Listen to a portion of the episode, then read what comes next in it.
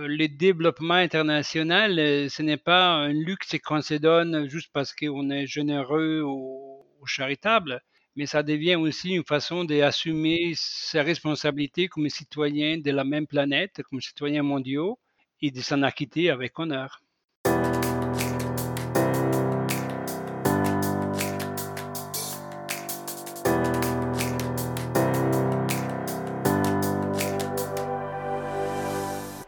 Bonjour et bienvenue au balado Développer autrement, un balado en quatre épisodes qui explore et analyse différents aspects et enjeux du développement international. Je suis Mélanie Allé, coordonnatrice en éducation à la citoyenneté mondiale pour le Centre de solidarité internationale Corcovado à Rouen-Noranda. Pour l'épisode d'aujourd'hui, on va se questionner sur la pertinence de faire du développement international. J'ai avec moi deux invités. Le premier, c'est Giulio Brunelli, qui est consultant en développement international qui a été directeur du service des programmes internationaux de développement et paix pendant plusieurs années, et qui avant ça a participé et dirigé de nombreux projets directement sur le terrain dans plusieurs pays. Il cumule en tout près de 30 années d'expérience en développement international. Mon deuxième invité, c'est Stéphane Kendo, qui lui est natif du Cameroun. Avant de se retrouver en Abitibi-Témiscamingue, il a passé par l'Allemagne et le Gabon. Il a exercé plusieurs métiers, dont celui d'agriculteur, d'enseignant en sciences, de directeur des études et maintenant, il est étudiant en travail social et stagiaire pour Corcovado. Il a grandi dans un milieu où des Québécois et des gens de d'autres pays du Nord étaient présents pour donner un coup de main au développement et ça l'a influencé ses choix de carrière. Donc, on va tout de suite s'attaquer au cœur du sujet. Je te demanderai, Gilio, qu'est-ce qu'on entend exactement par développement international? Euh, D'accord, merci Mélanie. Euh, ben, tout d'abord, disons, euh, qu'est-ce qu'on entend par développement? Il y a plusieurs définitions euh, qu'on trouve euh, à la fois dans les livres et, aussi euh, auprès des personnes qui en font. Mais essentiellement, moi, je suis venu à concevoir le développement comme étant la façon dont un pays donné, une population donnée, s'organise, se donne des, des, prend des décisions, se donne les moyens pour répondre de façon satisfaisante aux besoins de ses citoyens. Dans une perspective donc d'amélioration constante des conditions de vie, d'une plus grande participation euh, aux prises de décision, donc la démocratie, d'une plus grande euh, sécurité et, de ce temps-ci une grande santé. Donc ça, c'est euh, le développement en soi. Donc dans ce sens-là, le Canada est un pays en développement tout comme le Cameroun ou le Gabon, parce que c'est un pays qui continue à s'organiser pour satisfaire les besoins de ses citoyens et se donner les moyens pour le faire. Une fois qu'on a dit ça, il y a quand même lieu de préciser que quand on parle de développement international, on parle surtout de la façon de, euh, disons, aider à organiser euh, la vie dans des situations, dans des pays qui sont considérés euh, plus pauvres que le Canada. Et là, il y a deux définitions euh, d'emblée qu'il faut, qu'il faut distinguer. D'une part, on peut dire au sens très large du mot que le développement international, euh, c'est toute une série d'actions différentes qui sont faites par des citoyens, par des organisations, avec des très bonnes intentions, avec une bonne connaissance, avec euh, des bons sentiments, pour venir en aide aux populations des pays moins nantis que le Canada. Euh, donc là, on peut considérer dans cette première définition du développement toute action comme envoyer de l'aide, envoyer des médicaments, envoyer des vêtements, aller directement porter secours après une catastrophe, euh, payer les études de, de, jeunes garçons ou jeunes filles qui n'ont pas les moyens, etc. Elle est basée, cette première définition, elle est basée beaucoup sur euh, la bonne volonté, les bons sentiments, le sentiment de la solidarité et ce sont des éléments très importants. Mais si on veut être très précis et plus précis, et je pense qu'on doit l'être, le développement international, euh, c'est devenu au fil des années une vraie profession. Et les bons sentiments ou l'esprit de solidarité sont toujours euh, nécessaires, mais ils ne sont pas euh, suffisants. Et moi, avec mon expérience et mes études, je suis venu à concevoir le développement comme une série d'actions bien pensées et bien réalisées, mises en œuvre d'une façon professionnelle, qui permettent à des populations de devenir plus autonomes à tous les points de vue, au point de vue alimentaire, au point de vue sanitaire, au point de vue économique, etc. Donc devenir plus autonome et prendre en main, c'est prendre en main pour bâtir leur propre avenir. Et, donc, avec les temps, il est devenu clair euh, que toute action en développement au sens précis du mot doit inclure, et de façon même assez prépondérante, une composante de euh, empowerment, une composante de donner ou développer des moyens pour que les populations n'aient plus besoin de l'aide externe, disons.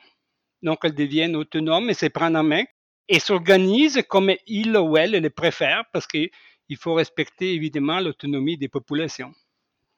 Donc, on est rendu très loin des missionnaires qui allaient dans d'autres pays pour faire changer les choses en imposant un peu leur façon de faire. Oui, et puis sans juger l'histoire, parce que vous savez, si nous sommes rendus là aujourd'hui, c'est parce qu'avant nous, d'autres personnes, comme des missionnaires que, tu mentionnes, Mélanie, on a essayé de faire de leur mieux pour, euh, pour aider les populations. Mais c'est certain qu'aujourd'hui, euh, d'une part, l'idée de dire on va euh, montrer aux Africains, on va montrer aux Latino-Américains euh, comment on fait les choses, c'est une idée qui ne tient plus la route parce que dans plusieurs pays, les gens sont tout aussi éduqués et développés que nous les sommes aussi. Et d'autre part, euh, effectivement, comme je disais, les bons sentiments, l'esprit de charité et de solidarité sont toujours très importants parce que c'est la motivation éthique qui nous pousse à agir.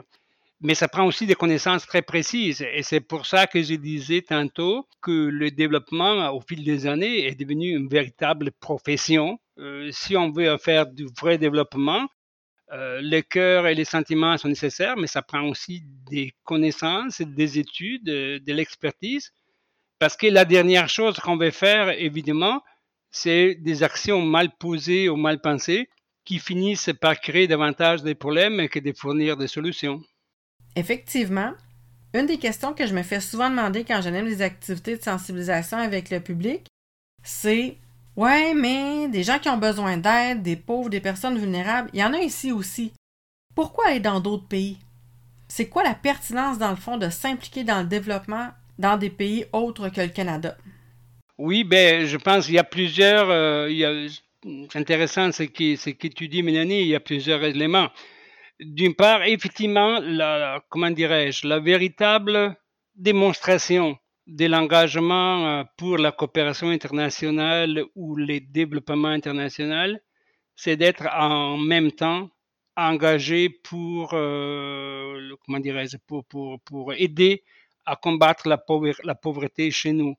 Le développement international ne peut jamais être une espèce euh, de fuite en avant qui oblige ou qui nie qu'effectivement le Canada, comme la France, comme les États-Unis, ils ont beaucoup de pauvres aussi et dont il faut s'en occuper. Évidemment, donc moi je dis les tests véritables du, développement, c'est que les personnes et les organisations engagées pour aider des populations euh, ailleurs dans le monde, euh, ils sont, et, j'en connais plusieurs d'ailleurs, en même temps des, des, acteurs des changements sociaux chez eux et chez elles, parce que nous euh, vivons dans un même monde. Mais à un autre niveau, disons que la pertinence euh, de faire du développement international, à mon avis, euh, en réfléchissant rapidement, euh, se fonde sur trois, trois raisons, trois sources pour le faire. D'une part, je dirais la première qui me vient à l'esprit, il faut faire du développement international pour des raisons éthiques, pour des raisons de solidarité entre tous les êtres humains on ne peut pas tolérer, en tout cas moi je ne peux pas tolérer, beaucoup de gens ne peuvent pas tolérer de vivre dans une certaine prospérité et aisance, alors que des millions et des millions de personnes dans d'autres pays sont dans les besoins. Surtout si, comme on le sait par ailleurs par l'histoire, une bonne partie de la richesse et de la prospérité dont nous jouissons au Canada et dans les pays riches en général ont été bâtis d'une certaine façon à partir des richesses qui s'est trouvées en Afrique ou en Amérique latine ou en Asie. Donc là, il y a une première question, il y a une question éthique. Mais couplé à cela, il y a aussi une question de justice fondamentale, comme, comme, comme je, viens de dire. On le sait, l'histoire l'a montré que les pays du Sud ont été dépouillés pendant des siècles de leurs ressources et de leurs richesses. Et que c'est cette accumulation de richesses qui s'est faite au nord aux dépenses des pays du Sud qui a amené l'impulsion, qui a finalement industrialisé nos pays et, et propulsé un, progrès économique et social très, très, très important. Alors, euh, comme je disais, une question de justice fondamentale, c'est que maintenant qu'on connaît mieux ces mécanismes, on fasse les nécessaires pour remettre un peu les pendules à l'heure. Et troisièmement et dernière euh, raison, c'est que qu'on le veuille ou non, je crois, on vit dans un monde qui est très interdépendant et de plus en plus entre tous les habitants de la Terre. Il n'y a plus vraiment de barrières ou des frontières au sens profond du mot, qu'il suffise de penser aux épidémies dont nous en vivons une, comme, euh, la COVID. On sera en, en, comment dirais-je, on sera sorti de la COVID quand toute la planète aura été vaccinée. C'est aussi simple et aussi, aussi compliqué que ça. On ne peut pas dire nous sommes vaccinés au Canada et tant pis pour les autres pays. Non, parce que dès qu'on sort du Canada ou dès qu'on arrive que les gens arrivent ici, si ils, elles ne sont pas vaccinés ou ne sont pas euh, en santé, nous tous en, en, souffrons. Et on parle de la COVID parce qu'elle est plus forte, mais on, va, on se souvient aussi de l'Ebola, parce qu'on se souvient du Zika. Moi, j'étais directeur à l'époque de Point MP, et nous avions effectivement un certain nombre de, situations par lesquelles il était difficile de travailler à l'international parce que surtout les, euh, les, les, femmes que nous avions dans notre équipe qui avaient des enfants, qui attendaient des enfants, ils avaient la crainte réelle d'attraper les Zika en allant dans des pays où cette euh, maladie était très présente.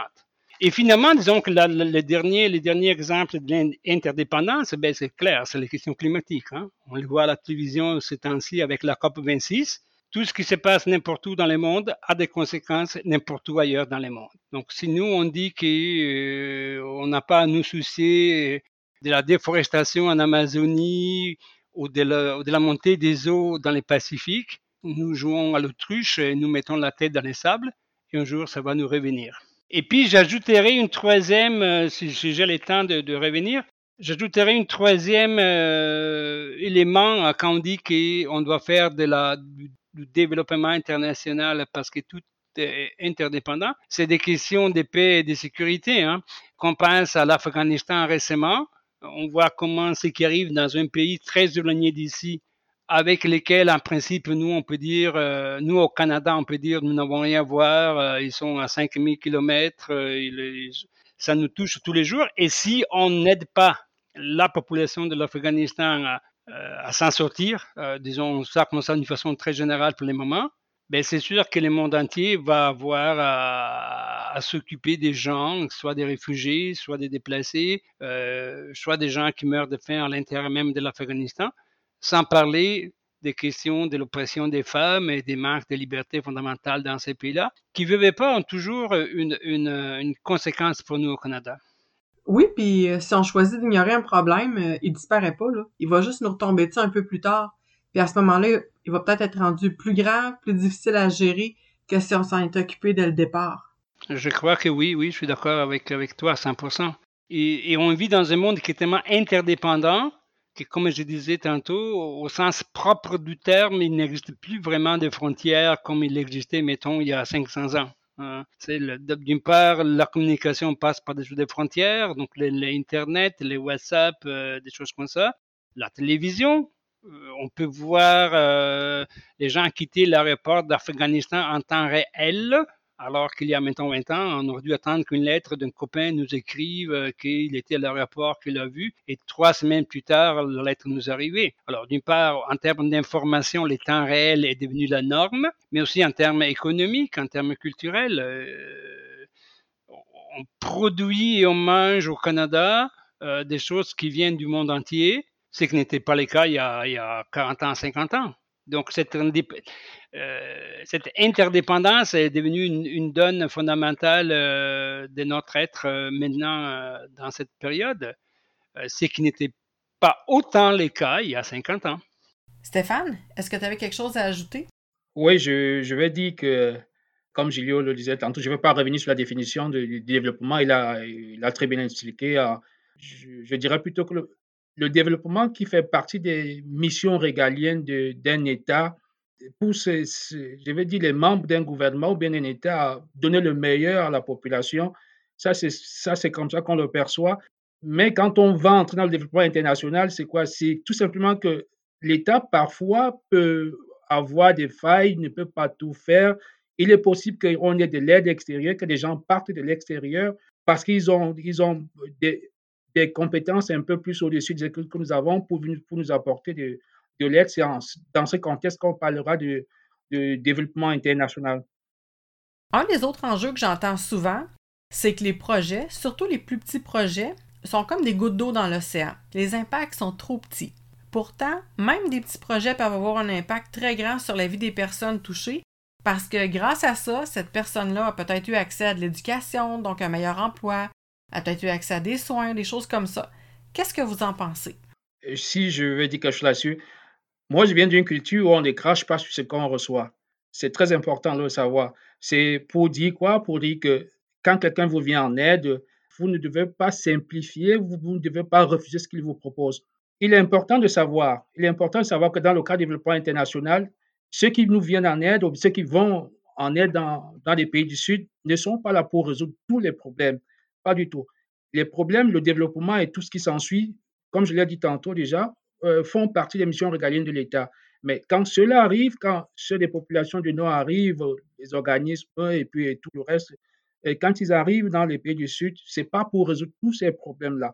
On a parfois l'impression que rien n'est fait parce qu'il euh, peut arriver qu'un pays soit aussi grand qu'en arrière-pays, que les gens n'aient pas des impacts de ce qui se fait ou bien des, des, des, projets qui sont mis sur place, que ça ne les atteigne pas. Mais ce n'est pas pour autant qu'on dira que rien n'est fait. Moi, je suis un exemple typique du développement international. Quoi? Moi, j'ai fréquenté un établissement confessionnel catholique où euh, ça fait 25 ans aujourd'hui où on avait des sœurs religieuses qui partaient dans le cadre du développement international dans une sphère qui est l'éducation, qui dispensaient des cours. Et c'est cela qui m'a un peu forgé, qui a fait de moi ce que je suis aujourd'hui. Est-ce que ceux qui n'ont pas reçu cette éducation, comme moi, diront que rien n'a été fait? Je ne pense pas. Je pense qu'à travers moi, à, travers cette éducation que j'ai reçue de ces, femmes-là, de ces sœurs religieuses-là, à travers ce que je peux donner aujourd'hui aux autres, je dirais que on ne peut pas cracher là-dessus. Je dirais qu'il y a des choses qui sont faites, même si euh, certaines personnes n'y ont pas directement accès, par personne interposée, on peut dire qu'elles euh, euh, ont été, elles peuvent être très atteintes ou bien elles ont, elles ont, elles ont accès à cela. Maintenant, Gilio, toi, avec ton expérience de plusieurs années sur le terrain, oui, de, mon côté, j'ai écouté attentivement ce que disait Stéphane et c'est très intéressant son témoignage. Effectivement, au point de vue euh, personnel, au point de vue des communautés locales, euh, il y a énormément de choses que même des petits projets ont réussi à accomplir qui ont vraiment contribué à, améliorer les conditions de vie euh, des jeunes, des femmes, des, agriculteurs. Et, ça, c'est important. Mais d'une façon plus générale, je répondrai à, ton interrogation, Mélanie, disant que la meilleure façon que moi j'ai trouvé pour mesurer l'impact du développement international, c'est de le regarder quelque peu à long terme. C'est sûr que peu de projets, ou presque aucun projet individuel, ils peuvent en eux-mêmes changer les donnes d'un pays. Même la Banque mondiale, avec ses centaines de millions euh, qu'elle dépense chaque année dans certains pays, d'une année à l'autre, n'arrive pas vraiment à faire une grosse différence. Alors, les projets que nous, pouvons financer, c'est encore plus petit. Mais quand même, quand on regarde les développements internationaux, sur des périodes plus longues, on peut constater aujourd'hui, puis les constats ont été faits à plusieurs reprises, qu'en général, depuis les dernières 50 ans, les conditions de vie de l'humanité se sont améliorées. Et ça, c'est en bonne partie parce que justement, il y a eu des, travaux qui ont été faits dans le monde entier avec beaucoup d'argent, beaucoup de bonne volonté, beaucoup d'erreurs aussi. Mais dans l'ensemble, on peut dire qu'aujourd'hui, euh, dans le monde entier, malgré la COVID, les populations jouissent d'une meilleure, de meilleure santé. Il y a beaucoup plus de filles qui vont à l'école maintenant dans tous les pays du monde qu'il y a 50 ans il y a une plus grande sensibilité, puis un plus grand respect pour la place des jeunes filles et des femmes dans la société qu'il n'y a juste 20 ans. Il y a moins de populations qui souffrent de l'insécurité alimentaire, où il y en avait moins jusqu'à récemment, à tel point que euh, vers la fin des années 90 et début des années 2000, donc il y a une vingtaine d'années, dans les programmes des grands bailleurs de fonds, euh, la question euh, sécurité alimentaire, agriculture pour la production de nourriture commençait à être éliminée parce qu'on trouvait qu'effectivement, à chaque année, de plus en plus de personnes réussissaient à obtenir une plus grande sécurité alimentaire. Donc, mesurer sur 50 ans, si on dit grosso modo que, cette entreprise, entre guillemets, qui s'appelle le développement international a commencé dans les années 60 et 70, 50 ans plus tard, il faut reconnaître en toute euh, honnêteté, en toute sérénité, que des énormes progrès ont été faits. Cela dit, justement, à partir de la définition que j'ai donnée tantôt, qui dit que le développement, c'est un processus par lequel les populations s'organisent, ben, il y a parfois des avancées et il y a parfois des reculs. Et par exemple, c'est sûr que euh, depuis deux ans, on assiste à euh, des reculs, en particulier à cause de la COVID la COVID a coupé, à cause des, conséquences qu'elle a entraînées, a coupé les réseaux des soutiens alimentaires, a coupé les réseaux de distribution. Et depuis un an ou deux ans, on, constate qu'il y a pour la première fois depuis une trentaine d'années, une augmentation du nombre de personnes qui, souffrent euh, de l'insécurité alimentaire. Et l'autre raison qui nous, ramène euh, un peu en arrière, même beaucoup en arrière en termes de développement, ce sont les changements climatiques. Beaucoup de travail qui avait été fait et qui était porteur est détruit par le fait que, euh, la, comment dirais-je, il y a une désertification croissante en Afrique, une déforestation effrénée en Amazonie et dans les bassins du Congo, euh, la montée des, eaux qui va éventuellement inonder des villes entières. Donc euh, voilà, ça serait ma réponse. L'impact, il existe, il est réel. On ne peut pas le mesurer sur un euh, projet spécifique nécessairement, mais il faut avoir la grande vision. Mais c'est jamais un acquis parce que l'histoire continue, la société change, et ce qui était un acquis hier pourrait devenir quelque chose pour lequel il faut se battre aujourd'hui. Oui, les Afghans sont présentement très conscients. Et les Afghans sont très conscients, justement. Très bel exemple, Mélanie, oui. Une autre chose que j'ai entendue, c'est que, bon, dans beaucoup de projets de développement, il y a des coopérants bénévoles qui sont envoyés sur place. Selon certains, c'est bon parce que les gens d'ici, en allant sur place, comprennent un peu mieux c'est quoi la réalité, puis ça, c'est essentiel. Mais il y en a aussi d'autres qui disent que parce que le travail est fait bénévolement par des Canadiens, ça vole des emplois à des travailleurs des pays du Sud qui pourraient bénéficier de ces emplois-là payés. Est-ce qu'il y a une bonne façon, en fait, d'intégrer les coopérants bénévoles à un projet pour limiter les effets négatifs et pour que tout le monde en retire quelque chose de bien? Je commence alors et Stéphane pourra compléter par la suite. Oui, oui. Euh, ben, écoute, euh, moi, à ma connaissance, l'envoi des coopérants de façon organisée, structurée, programmée, c'est une idée, c'est une activité qui remonte au commencement de cette période qu'on appelle la période de développement international. Donc, euh, on remonte aux années 60, 70, euh, peut-être au début des années 80, quand effectivement, euh, on envoyait beaucoup plus de coopérants que maintenant d'une part, et quand pour toutes sortes de raisons, il y avait moins de connaissances, pour ainsi dire, appelons-les des connaissances techniques dans certains pays du Sud. Et donc là, l'envoi des coopérants venait combler des vides qui étaient quelque part euh, problématiques pour certains pays. Qu'on se souvienne des milliers de professeurs, enseignants qui ont été travaillés en Afrique au moment où, dès l'indépendance, plusieurs pays d'Afrique n'avaient pas encore d'école de formation des maîtres, euh, professeurs, etc. ce n'est plus le cas maintenant. La situation a changé, euh, a changé beaucoup depuis les années 70. Et moi, j'ai vu partout dans les pays où j'ai travaillé euh, quand j'étais à développement à développement MP, qui euh, dans la plupart des pays, j'ai pas fait les tours de tous les pays du monde, mais dans la plupart des pays, il y a des connaissances, des compétences, des expertises locales qui sont très bonnes et des très, et très grands niveaux.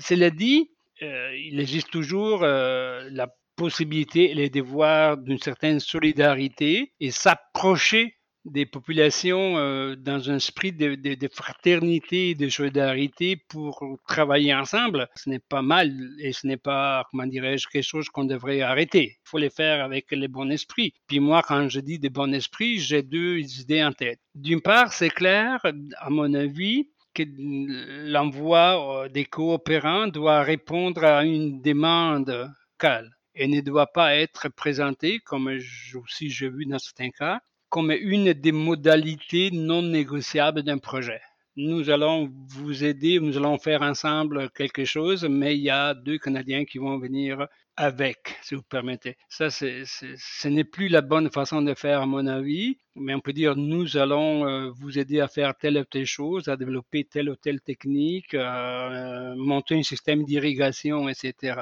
Et si vous le voulez, il y a des gens qui pourraient vous aider et qui viennent du Canada mais les dire au départ comme étant euh, une modalité non négociable d'un projet, je pense qu'aujourd'hui, ce n'est plus acceptable. Deuxièmement, euh, il faut absolument, à mon avis encore, que ces coopérants puissent contribuer à l'autonomie des populations si on revient à la définition des développements qu'on avait donné au départ, les développements comme aider les populations à se prendre en main, donc l'empowerment, les capacity building, des coopérants qui reviennent année après année à faire la même chose sans se soucier de transmettre leurs connaissances, leurs compétences, de partager leurs techniques et de former donc des acteurs locaux à faire ce que les coopérants font, ça, ce n'est plus acceptable. Euh, vous voyez, moi, j'ai en tête les cas de médecins que je connais très, très bien d'ailleurs, euh, une personne avec des grandes valeurs, un dentiste qui, année après année, depuis 20 ans,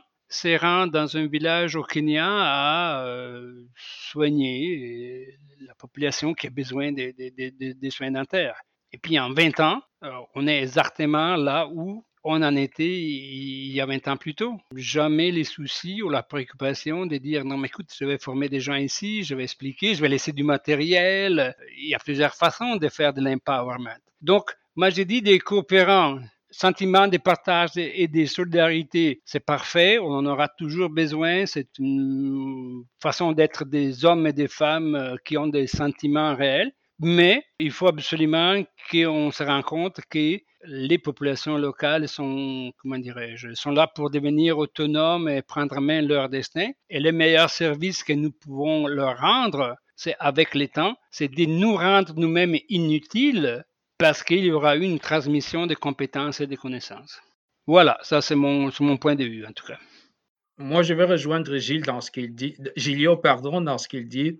Euh, je pense que au-delà de la dimension éthique il a dit tantôt, le développement international est aujourd'hui euh, une profession, un métier. Ça veut dire qu'il y a un problème de compétences et d'expertise qui, est mis en valeur. Euh, les expertises dans les pays du Sud, on en a aujourd'hui. Il a parlé tantôt de l'éducation qui a évolué. C'est plus, par exemple, moi je viens d'un continent qui est l'Afrique, c'est plus l'Afrique il y a 50 ans. des gens qui sont bien formés, qui sont, qui sont bien éduqués et il y a l'expertise qui, qui est mise en qui est sur place. Mais on peut toujours travailler. Les coopérants, ça n'exclut pas que des coopérants viennent, viennent toujours, mais il faut regarder la dimension de, de l'autonomie aussi. Il ne faut pas que à long terme, que ce soit les mêmes gestes qui se reproduisent, comme il a dit par rapport aux médecins, aux médecins qui vont au Kenya tout le temps.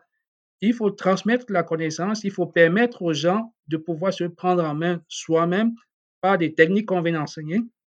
Il est possible aujourd'hui qu'avec euh, le niveau de développement qui, fait la différence entre les, pays du Sud et ceux du Nord, que nous ayons toujours besoin des coopérants. Mais le but de ces coopérants-là n'est pas, de venir s'éterniser, et de venir avec des, s'il y a des techniques nouvelles qui, qui nous les enseignent afin que les gens se prennent, euh, se prennent en main développer, comme l'a dit l'empowerment, et être de plus en plus autonome. Mais c'est pas mal vu, c'est pas mal vu d'accueillir des coopérants. Non, c'est pas du tout mal vu. S'ils sont là pour quelque chose de bien, quelque chose de fondé, pour créer l'empowerment, l'autonomie, pour permettre aux gens de se prendre en soin soi-même, je, je pense que c'est une bonne chose. Ça, ça répond un peu à la dernière question que je voulais vous poser. C'est-à-dire, comment est-ce qu'on peut parler de développement sans faire en sorte que les gens aient l'impression que, ben, par exemple, tous les gens d'Afrique sont pauvres, ou ben, euh, on dirait que des fois, pour vendre le développement, c'est comme s'il y avait certaines organisations qui tombaient dans le misérabilisme.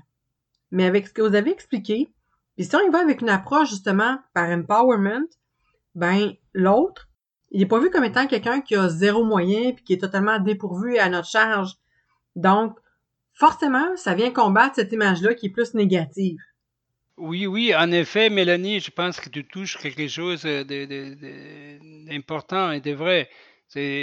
moi, j'en connais plusieurs. Euh, comme tu disais, quand tu m'as présenté, depuis quelques années, je, fais de la consultation en développement international.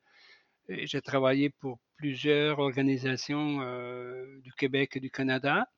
Et, je dois constater que parfois, euh, les discours un peu simplistes. Comme tu dis, pour des effets, pour une volonté d'efficacité, des, des, simplicités, parfois on présente euh, l'Afrique comme étant un continent dépourvu de moyens, comme tout l'Africain étant pauvre et nécessitant d'aide, etc soit pour, euh, comment dirais-je, pour monter des bons projets, soit pour des questions de, collecte des fonds. Il y, a, il y, a, des images qui sont transmises par nos propres organisations qui ne sont pas toujours très proches de la réalité.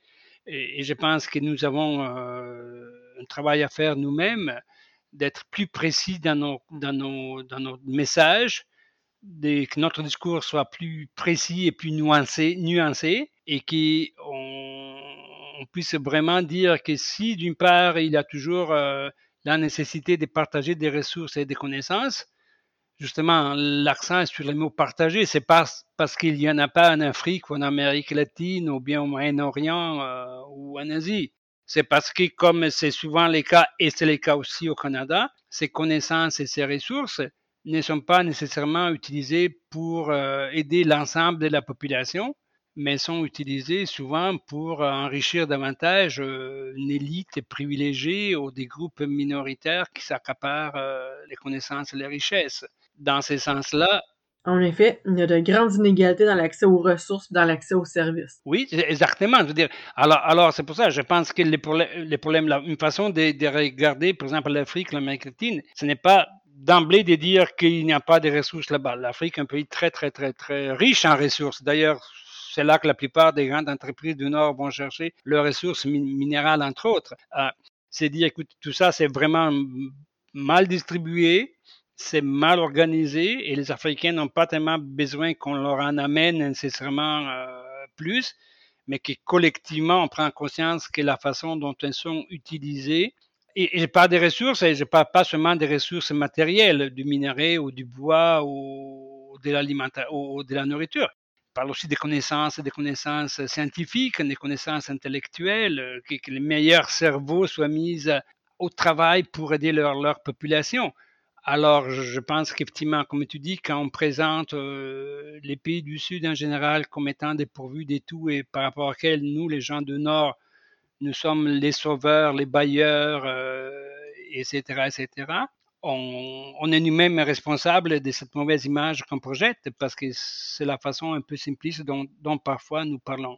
Et c'est qui, pour terminer, amène encore une fois à la même conclusion qu'effectivement, au bout de la ligne, le développement, euh, ce n'est pas question nécessairement seulement d'un projet ou d'un autre, mais regarder sur les moyens et long terme.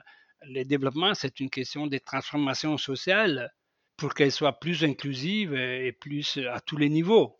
Alors qu'en lieu d'utiliser euh, les richesses, euh, vous savez, quand, quand Mobutu, qui était l'ancien président du Congo, a été détrôné il y a une vingtaine d'années, une trentaine d'années, les rebelles, ils ont découvert qu'il avait mis des milliards de dollars en banque en Europe. Alors, toute cette richesse-là appartient au peuple du Congo. Ce n'est pas vrai que le Congo est un pays pauvre ou qui était un pays pauvre. Un pays où malheureusement, des leaders corrompus pendant des années ont siphonné les richesses du pays pour leur propre gain personnel. Alors, je pense que c'est ce type de conversation-là qu'il faut, qu'il faut faire avec notre euh, public au Canada et, et reproduire dans nos discours. Sinon, justement, comme tu disais, euh, Mélanie, on donne l'image qui n'est pas réelle et n'est pas juste de, pays d'Afrique, d'Amérique latine. Euh, qui sont incompétents, incapables, dépourvus de quoi que ce soit. Non, ils ont, ils ont euh, beaucoup de choses, euh, mais comme nous, ils doivent s'assurer que tout ça est mis au service du bien commun et pas au service d'un petit groupe de privilégiés. Stéphane, toi qui viens d'un pays d'Afrique et qui as à vivre et à réagir à cette représentation-là de l'Afrique presque au quotidien, est-ce que tu as un mot à dire là-dessus? Oui, bien sûr que oui. C'est effectivement une image très erronée que de croire que c'est un continent aussi pauvre. Je pense qu'il y a un problème de, de, sensibilisation. Nous euh, nous, ici en Occident, dans les pays développés, nous devons assez sensibiliser, amener les gens à savoir que c'est la perception qu'ils ont de ce continent-là est totalement erronée. Il y a autre chose. C'est déjà euh, des personnes, des, je vais dire des personnes qui ont, qui ont dans le métier comme Gilio, qui ont été là-bas, savent, savent ce qui se passe. Il faut faire comprendre aux gens que on a peut-être, pas peut-être, il y a un problème de gestion, de répartition des ressources. Et quelquefois, les situations que vivent ces pays-là ne viennent pas de ces pays-là, ça va, ça va des pays développés. Il y a quelque temps encore, je, je regardais une émission dans laquelle on présentait un, petit, un petit enfant français, l'image d'un jeune Nigérien qui est tout chétif, pour, comme pour lui dire, ah, il meurt de famine, il n'a pas assez à manger, tout ça. Mais seulement on oublie, on oublie de dire aux petits Français que l'uranium qui, qui, par, par, lequel il a l'électricité chez lui, ça vient, ça vient du Niger c'est pas c'est pas des pays pauvres, pas du tout. Ça fait mal de, de savoir que, que les gens ont cette image-là. On ne dit pas que la pauvreté, ça, on n'en connaît pas en Afrique. Non, partout, partout d'ailleurs. En Occident comme en Afrique, il, il, ça, ça, existe la pauvreté. Mais il faut, il faut, il faut comprendre que ce pas des populations aussi pas vraiment pauvres. Parce que quand on parle de pauvreté aujourd'hui, on n'y a pas que la dimension euh, matérielle et puis euh, financière. Il y a même sur le plan de la, valeur intrinsèque, la capacité des personnes, l'expertise, tout ça.